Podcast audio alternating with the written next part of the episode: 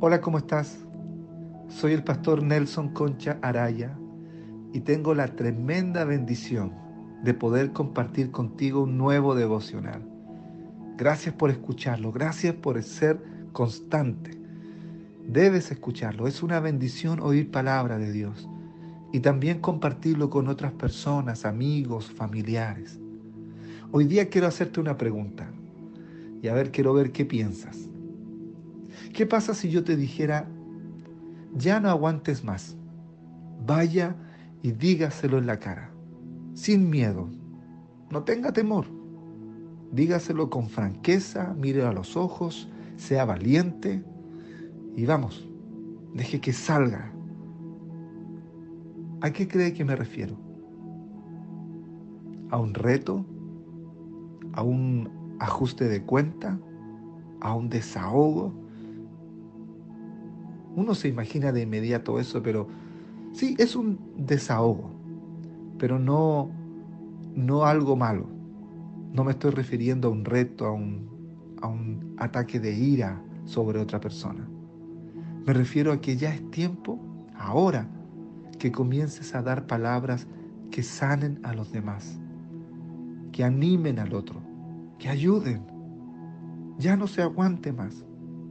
Dígaselo con franqueza que usted lo ama, lo extraña, que agradece a Dios por tenerlo al lado, que agradece su amistad. No tenga miedo, sea valiente. Sí.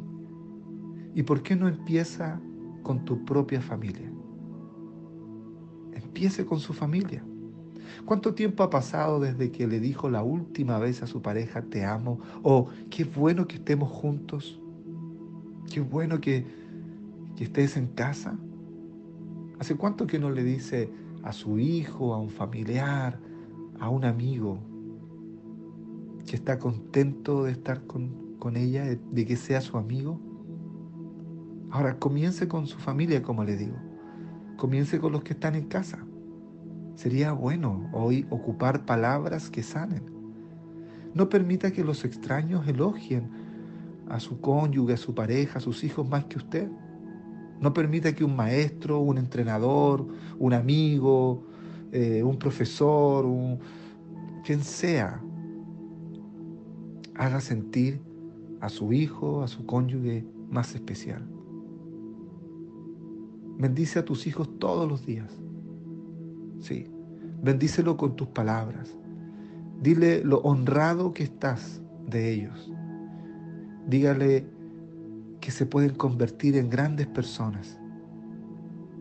Recuérdale a sus hijos, a su familia, que ellos están hechos a la imagen del Dios Todopoderoso y que Dios ha puesto talentos dentro de ellos, semillas hermosas.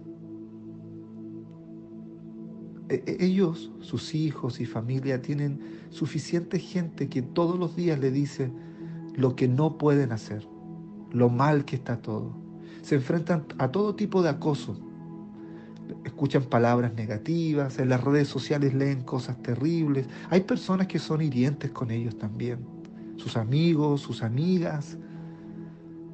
Entonces, cuando les dice que los ama y que se siente honrado por ellos, eso no es solo para curar sus heridas, sino también para protegerlos, proteger a sus seres queridos. Cuando usted le dice palabras bonitas, palabras que lo alienten y que lo animen, hace que lo malo rebote. Hace que lo malo no le llegue al corazón. Así que desarrolle ese hábito de hablar palabras que edifican, que sanan a las personas que están alrededor suyo. Proverbios 15, versículo 4 dice, la lengua que brinda consuelo es árbol de vida. La lengua insidiosa deprime el espíritu. Así que hablemos consuelo, ánimo. Que el Señor te bendiga. Un gran abrazo. Medita en la palabra de hoy. Y nos vemos mañana.